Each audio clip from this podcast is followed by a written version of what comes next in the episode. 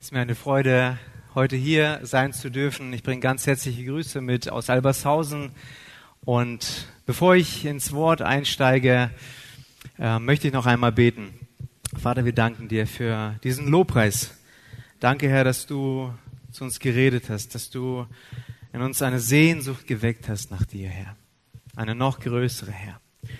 Herr, und ich bitte dich, dass du durch dein Wort jetzt, dass du uns durch deine Wahrheit wirklich an Dingen, an Stellen frei machst, wo wir Freiheit brauchen. Dass wir auch Heilung empfangen. Und dass dein Wort wirklich das ausrichtet, wozu es bestimmt ist, Herr. Denn dein Wort kommt nicht leer zurück. Danke, dass du hier bist. Danke, dass wir dir begegnen dürfen. Danke, dass du uns liebst. Und dass du das größte Interesse daran hast, dass wir wachsen dass wir dir immer ähnlicher werden, Jesus. Bitte schenk uns auch, wenn wir jetzt dein Wort hören, im Geist eine Einheit. Wir sind hier als eine Familie zusammen. Und du bist unser Vater. Und du rufst jedes einzelne Kind zu dir auf deinen Schoß. Danke dir für deine Gegenwart und deine Liebe. Amen. Der Titel oder das Thema der Predigt heute ist, oder ich möchte heute über den sichersten Ort der Welt sprechen. Und ich weiß nicht, ob ihr von diesem Ort schon gehört habt. Es gibt, man sagt, es gibt einen Ort, der ist wohl der sicherste Ort der Welt und der ist in den USA und der sieht so aus. Also das ist hier, hier, also das geht tief in die Erde, das ist ein Bunker. Und dieser Bunker hat 14 Stockwerke. Und dort finden ungefähr 75 Menschen Platz. Und man sagt, das ist wohl der sicherste Ort auf dieser Welt. Der ist so konzipiert, der kann auch eine ähm, ein, äh, Atombombenangriff überstehen. Und also dort zu leben, ist richtig teuer. Also das Ding hat ein Kino da drin. Also irgendwo hier unten ist ein Kino, ach, da, da sehen wir es hier unten, Kino, Fitness, Wellness, Pools sogar, Bibliothek, ähm, Wohnungen und äh, äh, ähm, einen eigenen Supermarkt sogar. Äh, Ärzte sind alles dabei. Es gibt nur einen Haken. Also für mich wäre das schon ein Haken. Im Falle einer Katastrophe ist jeder mal Lehrer. Also jeder muss mal die Kinder, die dort sind, lernen. Also nicht mit mir. Also spätestens da würde ich sagen, das ist nichts für mich. Auch wenn ich gerne Pastor bin und das äh, in dieser Hinsicht lehre, aber Schule, ich bin froh, dass es vorbei ist. Ähm, und, und jeder muss auch arbeiten. Es ist äh, sehr teuer. Und es ist so, dass in den USA 2011 circa 11 Milliarden Dollar für Sicherheitsvorkehrungen äh, Geld ausgegeben worden. Sechs, äh, 11 Milliarden Dollar 2011. Es ist jetzt eine ältere Statistik, aber bis 2016 wurden 16 Milliarden Dollar ausgegeben. Und neben Alarmanlagen so sind es auch Bunker und Panikräume, wo Leute auch Geld ausgeben und sagen, ich brauche im Falle einer Katastrophe, im Falle einer Krise brauche ich einen Ort, wo ich mich zurückziehen kann, wo ich in Sicherheit bin. Und es ist so, dass ich denke, wir alle wissen, so die wirklich hundertprozentige Sicherheit gibt auch ein Bunker nicht. Und vielleicht habt ihr es schon mal erlebt bei euch, dass ihr Dingen vertraut habt, an Dingen festgehalten habt und diese Sachen gaben irgendwann keine Sicherheit mehr, die haben keinen Halt mehr. Bei manchen ist es die Ehe. Die haben geheiratet, mit, zuversichtlich und plötzlich bröckelte es in der Beziehung, in der Ehe und die Sicherheit fiel dann weg. Oder bei manchen ist es auch der Job. Leute bekamen einen neuen Job und dachten, das gibt mir jetzt das, was ich brauche, die Sicherheit. Und es stellte sich heraus, Dinge sind nicht, äh, sind nicht besser, sind vielleicht sogar schlechter. Und die Frage ist, was gibt einem Menschen wahre Sicherheit? Manche Leute investieren in teure Dinge, in teure Häuser und denken, wenn ich mein Haus habe, dann habe ich es geschafft. Wenn ich mein Boot habe, hat, wer hat schon sein Boot? Handtuch. Noch niemand, okay, ich auch nicht. Okay, dann bin ich ja beruhigt. Bei manchen ist es auch die Gemeinde. Jetzt habe ich endlich eine Gemeinde ge gefunden. Die ist wirklich perfekt und, und dann merke ich drei Wochen später, die ist ja doch genauso wie alle anderen und äh, kocht auch nur mit Wasser. Und ähm, hoppla, ich bin ja Teil der, äh, einer von dieser Gemeinde. Das heißt, allein deswegen bin ich, ist die Gemeinde schon nicht perfekt, wenn ich schon dabei bin. Bei anderen ist es die Gesundheit. Jahrelang geht es gut, plötzlich passiert etwas und das, wo du denkst, das gibt dir oder das gab dir Sicherheit, auf einmal bröckelt es. Und was ist dann? Woran halten wir fest? Oder unser Land? Und ihr Lieben, das Thema der Sicherheit ist ganz, ganz groß in unserer Gesellschaft. Das ist ein Riesenthema. Menschen sehnen sich nach Sicherheit. Menschen sehnen sich nach Halt. Sehen wir das so? erleben wir das so? Vielleicht bei uns, vielleicht in unserer Nachbarschaft, in unserer, auf unserer Arbeit. Und ich habe mich gefragt, woher kommt das eigentlich? Woher kommt es, dass der Mensch sich nach Sicherheit so sehnt? Ich möchte uns einfach mal mitnehmen an den äh, Anfang der Bibel. Und dort steht 1. Mose 2, Vers 15. Und Gott der Herr nahm den Menschen und setzte ihn in den Garten Eden, ihn zu bebauen und ihn zu bewahren. Gott gab dem Menschen einen Ort der Sicherheit. Er gab ihnen Grenzen, ähm, er gab ihnen sozusagen einen Wohnraum, eine Adresse sozusagen. Er gab ihnen Arbeit und hat gesagt, so, hier, das ist dein Lebensraum, hier darfst du jetzt leben und hier, wenn du äh, danach lebst, was ich dir gesagt habe, wenn du nur ein paar Dinge befolgst, dann ist alles gut. Dann leben wir in tiefer äh, Gemeinschaft und, und alles ist gut. Allerdings wissen wir, dass Adam und Eva nicht ge gehört haben. Sie aßen von der Frucht und die Konsequenz war, dass Adam und Eva den Ort der Sicherheit verlassen mussten. Und wir lesen das ganz eindrücklich in folgenden Versen. Kapitel 3, 23 bis 24. Und Gott der Herr schickte ihn aus dem Garten Eden hinaus, den Erdboden zu bebauen, von dem er genommen war. Und er trieb den Menschen aus und ließ östlich vom Garten Eden die Cherubim sich lagern und die Flamme des zuckenden Schwertes den Weg zum Baum des Lebens zu bewachen. Ab diesem Moment entstand in dem Menschen die Suche nach Sicherheit. Der Mensch verließ den perfekten, für ihn geschaffenen Ort. Und in dem Moment, wo Adam und Eva den Garten Eden, das Paradies verlassen mussten, fing der Mensch an zu suchen nach Sicherheit. Und ob ihr es glaubt oder nicht, jeder Mensch sucht danach. Auch du. Jeder Mensch sucht danach. Ich möchte ein Beispiel nennen von einer Pop-Ikone von Madonna.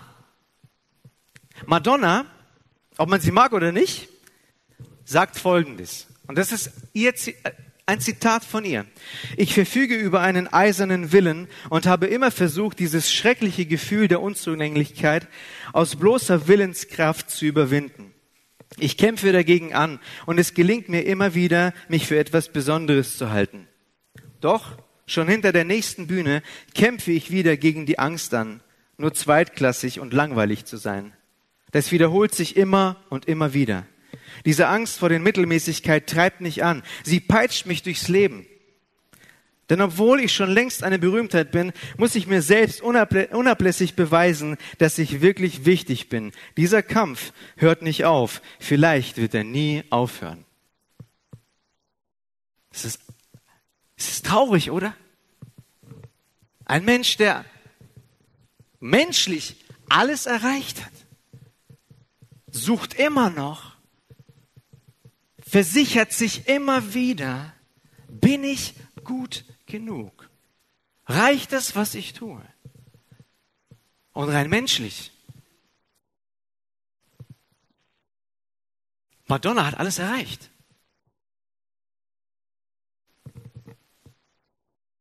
Ist dir Sicherheit, ist ja erstmal ein Gefühl und vielleicht kennt ihr das bei Menschen oder vielleicht auch bei euch. Es gibt Situationen, da scheint alles unsicher um uns herum. Oder bei Menschen beobachten wir das mal. Und diese Leute strahlen eine Sicherheit aus. Kennt ihr das? Es gibt auch Menschen, da ist alles sicher, alles in Ordnung und die sind permanent in Sorge. Kennt ihr solche Leute? So, Gemeinden sind voll von solchen Leuten, oder? Spätestens, wenn ich in den Spiegel schaue, ich habe immer wieder so, alles eigentlich in Ordnung und ich mache mir Sorgen. Und dann kommt meine Frau und sagt, was, was machst du dir schon wieder solche Sorgen? Ja, und dies und das und jenes. Und dann zählt sie mir auf, wie die Dinge wirklich sind. Die Frauen können das irgendwie gut. Ich weiß nicht, das ist eine Gabe, die Gott den Frauen gegeben hat. Sind wir dankbar für unsere Frauen, Männer? Amen. Ja, lass uns mal den Frauen einen Applaus. So, aber wenig Applaus für die Frauen. Okay. Ich weiß nicht, ob ihr schon, bestimmt habt ihr von der äh, Bedürfnispyramide von Maslow gehört. Es wird eigentlich in jeder sozialpädagogischen Ausbildung, Studium, alles was mit Menschen zu tun hat, äh, wird es gelehrt. Und wir möchten uns das mal anschauen, die äh, Bedürfnispyramide nach Maslow und man, und man hat herausgefunden, der Mensch hat fünf grundlegende Bedürfnisse. Das erste ist Grund- und Existenzbedürfnis. Das zweite ist das Bedürfnis nach Sicherheit. Dann Sozialbedürfnis nach Vernetzung, nach Gemeinschaft, nach Beziehungen. Dann Anerkennung und Wertschätzung, Liebe. Du bist wichtig, du bist gewollt. Ähm, und das, und das fünfte, Selbstverwirklichung. Jeder Mensch möchte einen Beitrag leisten in dieser Welt. Und wir werden jetzt einen Bibeltext uns anschauen, wo wir den sichersten Ort auf dieser Welt äh, kennenlernen. Und wir werden sehen, dass dieser Ort alle menschlichen Bedürfnisse stillt. Wir werden auch sehen, was wir tun müssen, um an diesen, an, an diesen Ort zu kommen. Seid ihr mit mir? Wollen wir ins Wort äh, äh, schauen und gucken, was dort, was dort steht? Und hierzu hat mir Gott aufs Herz gelegt, Psalm 27, 4 bis 5. Und dort steht, eine, David äh, schreibt, eine einzige Bitte habe ich an den Herrn ich sehne mich danach, solange ich lebe, im Haus des Herrn zu sein, um seine Freundlichkeit zu sehen und in seinem Tempel still zu werden. Denn er wird mich aufnehmen, wenn schlechte Zeiten kommen, und mir in seinem Heiligtum Schutz geben. Er wird mich auf einen hohen Berg stellen, wo mich niemand erreichen kann. David sagt, eine einzige, es ist nur eine Bitte, die ich habe, ist es, Herr, im Haus deines Herrn zu sein. David denkt alttestamentlich. Für ihn ist das Haus Gottes der Tempel. Für uns im Neuen Testament wohnt ja Gott, der Heilige Geist in jedem von uns. Das heißt, die Begegnung mit Gott kann überall stattfinden. Amen. Und was David hier sagt, im Grunde genommen, Gott, ich möchte bei dir sein. Ich möchte dir begegnen. Und interessant ist der Kontext, in dem David das hier so sagt. Und ich möchte nur einen Vers, den Vers 3, herausgreifen und ein bisschen die Brisanz der Situation zu schildern, ähm, die David hier nennt. Vers 3 steht, wenn sich ein Herr gegen mich lagert, fürchtet sich mein Herz nicht. Wenn sich auch Krieg gegen mich erhebt, trotzdem bin ich vertrauensvoll. Also, hier geht es um eine Situation, die eigentlich eine Krise ist. Selbst wenn vieles gegen mich ist, selbst wenn schwere Situationen sind, ähm, David sagt, ich sehne mich nach dir, nach dir, Gott. Und für David ist der sicherste Ort Gott selbst. Und ob Krieg kommt, David hat hier Krieg erwähnt, ob Krankheit, ob auch Flucht, wie viele Menschen flüchten aktuell von, dem, von ihrer Heimat, Egal was ist in ihrem Leben, ob Krisen jeglicher Art, Gott ist immer der sicherste Ort. Amen. Wir sehen das im Alten Testament. Daniel im Feuerofen, Daniel in der Löwengrube. Gott ist dabei. Daniel ist in Sicherheit. Und ich möchte euch hierzu aus Psalm 46, Vers 1 vorlesen. Und das ist aus der New Life Version, einer Übersetzung. Und dort steht, Gott ist unser sicherer Ort und unsere Stärke. Er ist immer unsere Hilfe, wenn wir in Schwierigkeiten sind. Gott ist unser sicherer Ort.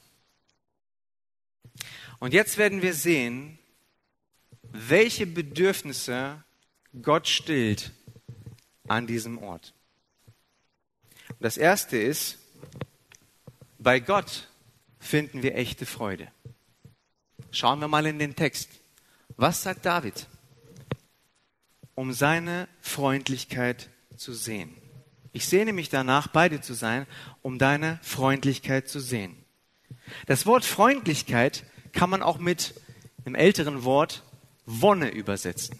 Wonne meint ein Gefühl der Beglückung oder die höchste Freude. Ich sehne mich danach, die höchste Freude zu entdecken, deine Freundlichkeit, Gott. Mein Vater hat mal erzählt, er hat seine Küche aufgeräumt, alles picobello, hat hart dran gearbeitet, dass alles schön ist, ging von zu Hause weg, kam einige Stunden nach, äh, nach Hause, geht in die Küche und sieht eine völlige Katastrophe. Alles ist durcheinander. Völliger Chaos. Alles ist dreckig, die ganzen Töpfe, überall liegen, äh, liegt etwas rum. Und er wusste in dem Moment, das war seine Tochter. Und in ihm steigt eine ziemlich große Wut auf. Er ist sauer. Ich meine, er hatte sich wahrscheinlich drei Stunden Mühe gegeben, dass die Küche fertig ist. Bei Männern dauert es vielleicht so lange. Und dann sieht er alles nur im Chaos. Und dann sieht er aber in diesem Chaos einen kleinen Zettel, auf dem steht, das habe ich für dich gemacht, Papa. Also nicht das Chaos, dein Engel.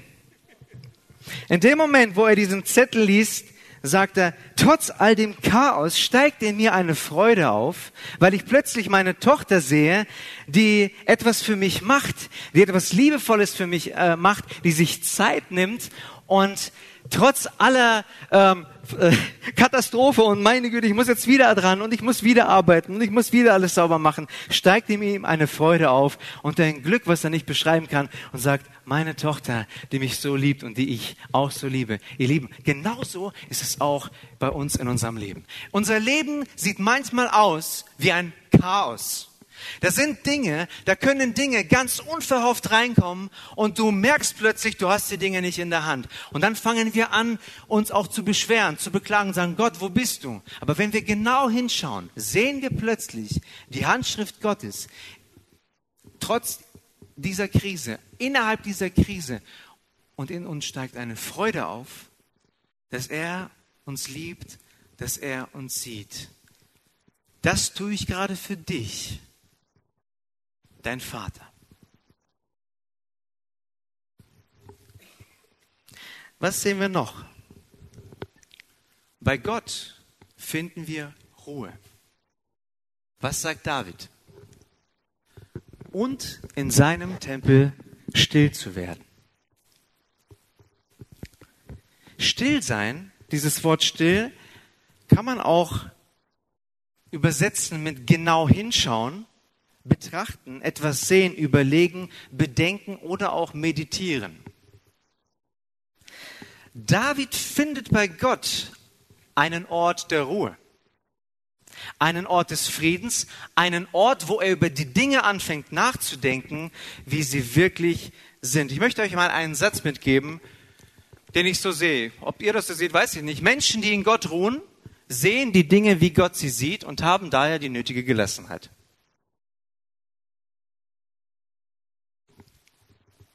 Martin Pepper, ich weiß nicht, ob ihr den kennt, bestimmt. Ich denke, den kennt fast jeder Christ. Der hat ein Lied geschrieben, Auge im Sturm. Und in, in, dem Refrain heißt es, du bist ein starker Turm, du bist das Auge im Sturm, du sprichst zum aufgewühlten Meer meiner Seele in mir her, Friede mit dir, Friede mit dir. Wer kennt dieses Lied? Das ist ein wunderbares Lied, oder? Die Aussage dieses Liedes. Wisst ihr, vor vor drei, drei, zwei, zwei, drei Monaten erfuhren meine Frau und ich, Sarah und ich, dass ihre Mutter Krebs im Endstadium hat. Anfang 60. Krebs im Endstadium. Knochenkrebs. Das schlug rein wie eine Bombe. Fast schon vier Jahre ist mein Vater zu Hause arbeitsunfähig mit 57 Kopfschmerz, Spannungsschmerz und es geht nicht weg. Ist jetzt in Frührente, sieht kaum seine Enkelkinder. Wenn wir mal da sind, dann ist er zu Hause oft bisher gewesen ans Bett gefesselt, kann nicht mit seinen Enkelkindern spielen.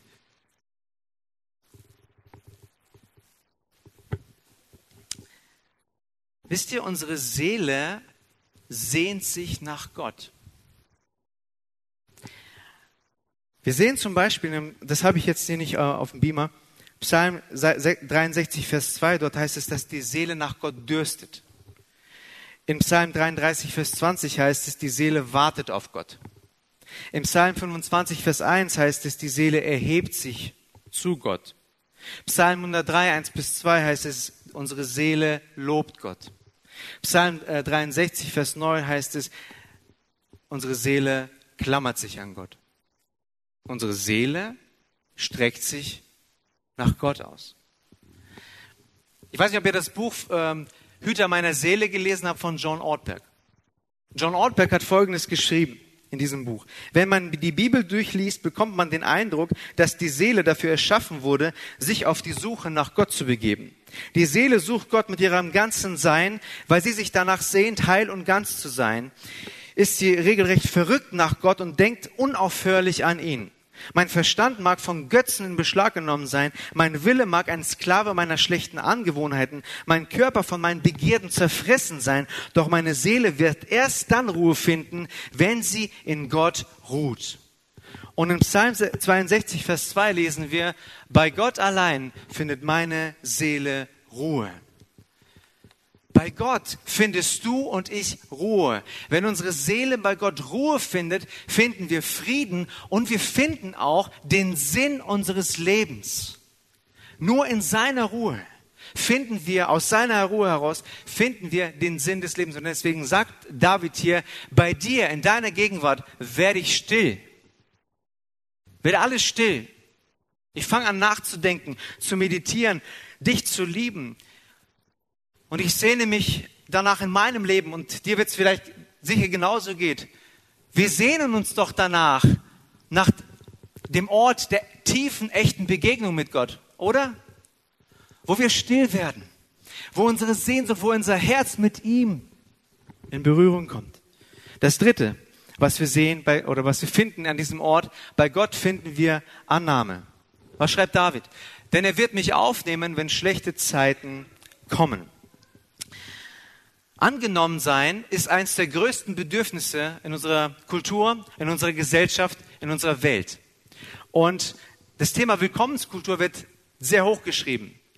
Wir brauchen Willkommenskultur und das ist auch gut so. John Maxwell, ähm, der, der sehr viel über Leiterschaft lehrt, so Leiterschaftsguru, schreibt, der Mensch, sagt er zu seinen Leitern immer, wenn du mit Menschen zu tun hast, die Menschen haben drei Fragen, die sie beantwortet haben möchten. Die erste Frage ist, liebst du mich? Die zweite ist, kannst du mir helfen? Und die dritte ist, kann ich dir vertrauen? Und im Grunde ist, sind es diese drei Fragen, die in jeder Begegnung mit Menschen stattfinden. Liebst du mich? Kannst du mir helfen? Kann ich dir vertrauen? Und eine Studie ergab, und das ist, ist, eigentlich, ist eigentlich krass, Neurowissenschaftler haben herausgefunden, dass Zurückweisung und Ablehnung unser Gehirn an der gleichen Stelle aktiviert wie körperliche Verletzungen und Erkrankungen. Erkrankungen. Das heißt, und dieser Stelle wird das Schmerzzentrum Zentrum genannt. Und jetzt stellen wir unsere Welt vor, voller Ablehnung. Menschen, die so viel Ablehnung erleben. Und jetzt stellen wir uns den Schmerz in dieser Welt vor. Und es gibt eine Lösung. Jesus sagt in Johannes 6, Vers 37, alle, die der Vater mir gibt, werden zu mir kommen. Und wer zu mir kommt, den werde ich nicht hinauswerfen. Wer zu mir kommt, den werde ich nicht ablehnen. Wer mich sucht, wer Hunger hat nach mir, wer Sehnsucht hat nach mir, den werde ich nicht ablehnen. Und durch den Glauben an Jesus kommt der Mensch in seinen ursprünglichen Zustand, in seinen ursprünglichen Plan mit Gott. Wir haben den Garten verlassen und durch den, und durch den Glauben an Jesus kommen wir wieder mit Gott in Berührung in seine Gegenwart. Das vierte, was wir sehen und finden an diesem Ort ist, bei Gott finden wir Schutz. David sagt, und er wird mir in seinem Heiligtum Schutz geben. In Kroatien, einem Ort, der nennt sich Split, gibt es eine Bäckerei. Und diese Bäckerei leidet oder litt unter einem Riesenproblem. Es kamen immer wieder Leute und die klauten Sachen daraus.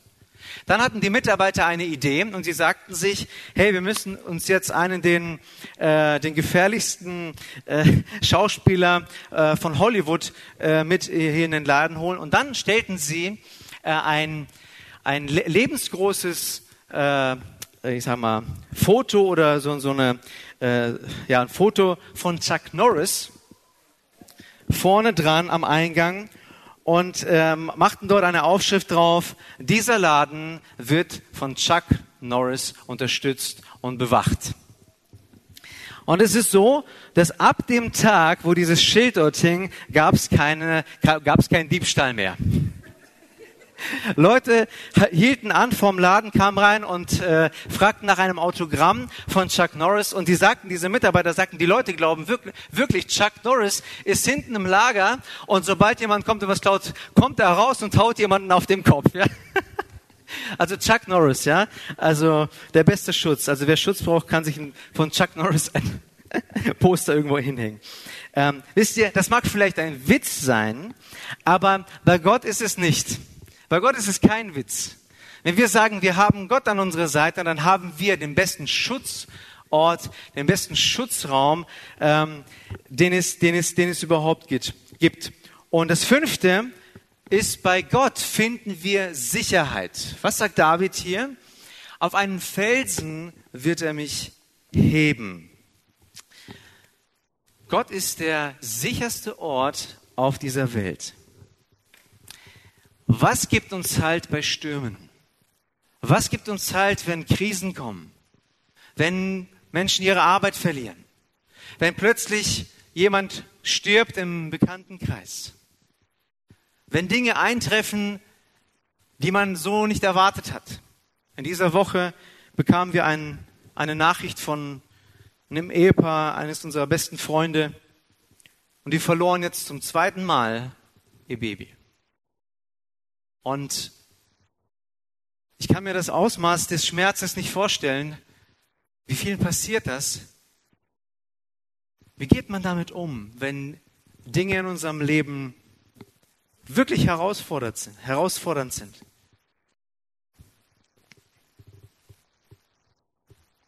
Gott hebt mich auf und stellt mich auf einen sicheren Grund. Wisst ihr, was dieser Grund ist? Jesus. Jesus Christus ist dieser Grund, auf dem wir sicher stehen. Ich möchte zusammenfassen. An diesem Ort, an diesem sicheren Ort, entdecken wir Freude, Ruhe, Annahme, Schutz und Sicherheit. Und jetzt schauen wir uns mal Maslows Bedürfnispyramide nochmal an. Und hier finden wir, wir finden Schutz, unser Grundbedürfnis, Existenzbedürfnis wird gestillt. Wir finden Sicherheit, wir finden Freundlichkeit, Freude, Liebe, wir finden Anerkennung, Annahme und wir finden im Bereich der Selbstverwirklichung Ruhe, Sinn des Lebens. Denn ihr Lieben, ich glaube, in der Selbstverwirklichung liegt der Schlüssel darin, dass Menschen Ruhe finden vor Gott in dem, was sie tun. Amen und dass es kein Getriebensein ist in dem, was sie tun. Woher kommt Erschöpfung?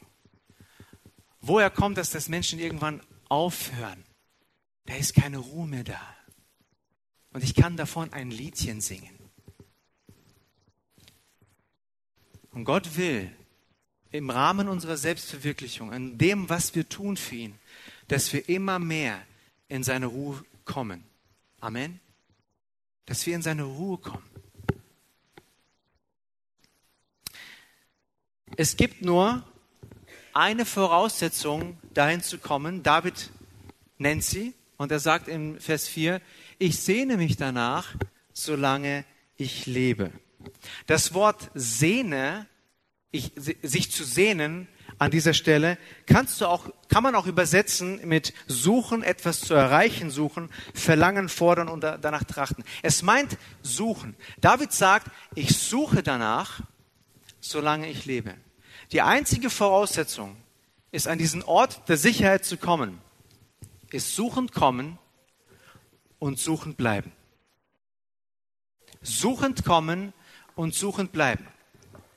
Wie oft haben wir das schon erlebt bei Leuten, die kommen in die Gemeinde, die kommen zum Glauben, die sind total on fire und ein Jahr später sind sie weg. Haben irgendwie kaum mehr was mit Glauben zu tun. Leute brennen für den Herrn und irgendwie mitten auf, auf der Strecke flacht es ein bisschen ab. Vielleicht kennen wir das auch unser, aus unserem eigenen Leben. Und es ist, und ich beobachte das zumindest. Am Anfang ist eine große Sehnsucht, da wird Gott gesucht und irgendwann hört man auf. Und der Schlüssel, um diesen sicheren Ort in unserem Leben zu erfahren, Gott wirklich zu erfahren, ist, indem ich suchend komme und suchend bleibe. Suchend komme und suchend bleiben. Und interessant ist, wir sehen das im Johannesevangelium, als Johannes der Täufer ähm, getauft hat, ähm, sehen wir in 1. Johannes 1, 35 bis 38, sehen wir folgende Begebenheit. Am folgenden Tag stand Johannes wieder da und zwei von seinen Jüngern und hinblickend auf Jesus, der vorbeiging, spricht er, siehe, das ist das Lamm Gottes. Und es hörten ihn die zwei Jünger reden und folgten Jesus nach. Jesus aber wandte sich um und sah sie nachfolgen und spricht zu ihnen, was sucht ihr? Die ersten Worte, die Jesus Nachfolger nennt, hier hat schon eine Entscheidung stattgefunden. Hier sind Leute, die haben sich entschieden, Jesus zu folgen. Jesus dreht sich um und schaut diese Leute an und fragt, was sucht ihr? Was suchst du? Ich möchte dir die Frage stellen. Was suchst du? Was suchen wir?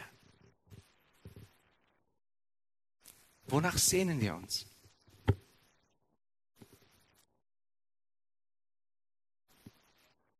Wie David, wenn du nur eine Bitte frei hättest, wofür würden wir bitten? Ich gebe, also ich bin ehrlich, ich habe viele Themen, die ich habe. Und angefangen, Gott, du siehst Leute in meinem Umfeld, die brauchen Heilung. Unbedingt. Kennen wir solche Menschen, die unbedingt Heilung brauchen? Ja. Herr, David sagt, ich habe nur eine Bitte. Ich will in deinem Haus sein. Ich will bei dir sein. Und das sind die Dinge, die ich finde. Er sehnt sich danach und er entscheidet sich, es täglich zu tun. Wisst ihr, ich möchte dich ermutigen, mal deine Sicherheiten zu überprüfen, mal die Dinge im Gebet vor Gott zu bewegen. Was gibt mir wirklich Sicherheit? Worauf baue ich mein Leben? Und, und ich möchte dich auch ermutigen, Gott unaufhörlich, unaufhörlich zu suchen. Ich muss täglich diese Entscheidung treffen, Gott immer wieder neu zu suchen, mich immer wieder neu nach ihm auszustrecken. Wir werden, ich sage in meiner Gemeinde immer eins der größten ähm, Herausforderungen in unserer Zeit ist Ablenkung. Wir werden permanent abgelenkt.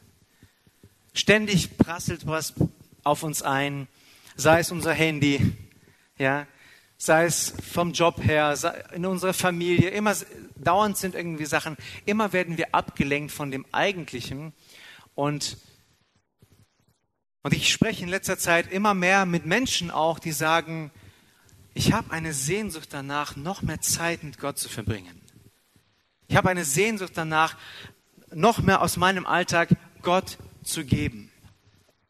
Und ich, hab, ich kenne Leute, die sagen, je mehr ich das tue, desto mehr merke ich, wie Gott sich um alles andere kümmert. Gott fängt sich an zu kümmern, wenn wir uns um ihn kümmern. Ich denke, Gott sagt zu uns, wenn du dich um mich kümmerst, kümmere ich mich um dich. Wenn du dich nach mir ausstreckst, dann werde ich für alles andere sorgen. Und ich weiß nicht, wo du stehst. Aber für dich gibt es einen sicheren Ort und das ist Jesus. Und das ist eine Einladung heute Morgen an dich, an mich, an uns alle. Und ich sage euch, nur weil ich Pastor bin, heißt es nicht, dass ich das schon alles verstanden habe. Ich habe Momente, wo ich denke, alle Sicherheit, wo ich denke, alles, worauf ich baue, alles bröckelt und, und ich frage mich, Gott, was ist hier los? Und wisst ihr, was ich auch noch denke? Die Gemeinde hat eine Berufung, diesen sicheren, den sicher, sichersten Ort dieser Welt zu verkörpern. Du und ich. Freude weiterzugeben. Ruhe und stille Menschen zu geben, die kommen aus dieser Welt. Ich weiß nicht, wo du heute herkommst. Ich weiß nicht, ob du, vielleicht gibt es Leute hier, du hast Jesus noch nicht in dein Leben eingeladen. Menschen sehnen sich nach, nach Ruhe, nach Stille, nach dem Ankommen, zu Hause ankommen. Annahme, Schutz und Sicherheit. Der sicherste Ort der Welt ist Gott. Bei ihm finden wir Ruhe, Freude, Annahme, Schutz und Sicherheit. Und wie du an diesen Ort kommst? Durch eine Beziehung. Es geht immer nur um Beziehung. Und in Psalm 27, Vers 8 heißt es, kommt vor mein Angesicht, sucht meine Nähe. Lass uns die Augen schließen. Herr, wir stehen vor dir. Mit tiefer Sehnsucht kommen wir zu dir. Und ich danke dir, dass du uns an dein Herz ziehst und dass du uns diesen sicher, sicheren Ort, dass du es bist, der dieser, dieser sichere Ort bist, dass du sagst, komm zu mir. Und ich möchte dich einladen. Ich möchte jetzt einen Aufruf machen.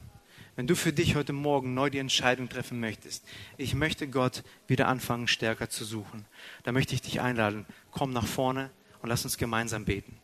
Lass uns Gott zum Ausdruck bringen, Gott, wir sind hier, wir sehnen uns nach dir mehr. Und ich will neu anfangen, dich zu suchen und ich will suchen bleiben. Ich lade dich ein, dass du jetzt aufstehst, komm nach vorne, lass uns gemeinsam, lass uns gemeinsam beten.